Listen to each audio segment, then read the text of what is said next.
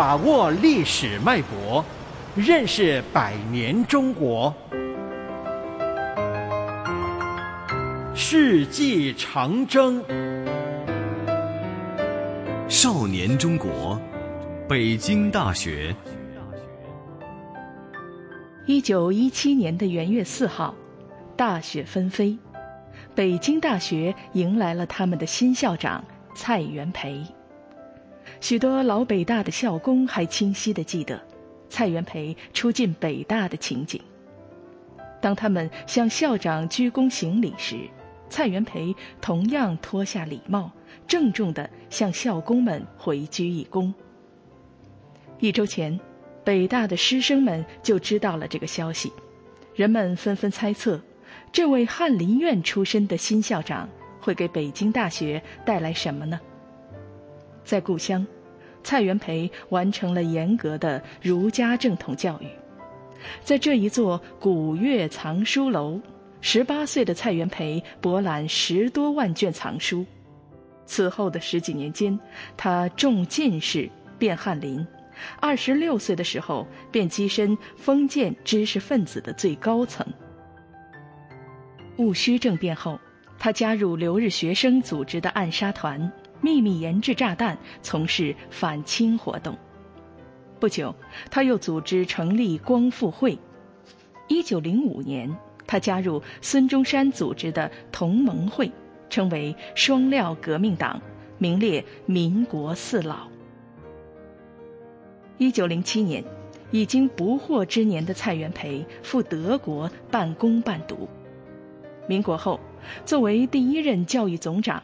他是孙中山临时政府的内阁成员，但所有这一切，比起他出任北京大学校长期间的辉煌，似乎都显得黯然失色。这是蔡元培第二次走进北大，第一次是民国成立后参加京师大学堂改称北京大学后的开学典礼，当时他是民国教育总长。大学堂的旧址位于现在的景山东街。当时的北大是一种典型的衙门作风，教师中有些本来就是北洋政府的官僚，不学无术或思想保守者大有人在，而学生中也不乏带听差、打麻将、吃花酒、捧名爵，唯独对读书不感兴趣。师生逛妓院。更是常有的事。蔡元培入北大时，状况并没有彻底的改观。蔡元培进北大是经过深思熟虑的。上任的第九天，他任命陈独秀为文科学长。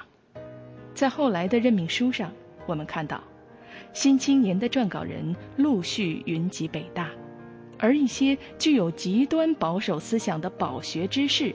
蔡元培也并不排斥，古怪的辜鸿铭仍然拖着他的长辫子出现在讲坛上。在保留至今的排课表上，我们能找到许多熟悉的名字：胡适、钱玄同、刘半农、周作人、鲁迅。这是北京大学最辉煌的教师阵营，新思想的传播者。传统国学的维护者济济一堂，思想的交锋、学术的交流迸发出璀璨的理性光辉。蔡元培，一位卓越的大学校长，正是他和他的大学开创了一个空前辉煌的时代，一种平等自由的精神魅力，使青年学生们深受感染。以罗家伦、傅斯年为代表的一批学生纷纷出版刊物，以各种形式表达自己的观点。北大成为当时中国最为活跃的思想空间。按照思想自由原则、兼容并包主义的改革方针，蔡元培在极短的时间内，奇迹般地将这所半衙门机构。变成名副其实的中国最高学府。这种现代大学的精神和风骨是这个世纪的珍贵遗产必将传之久远。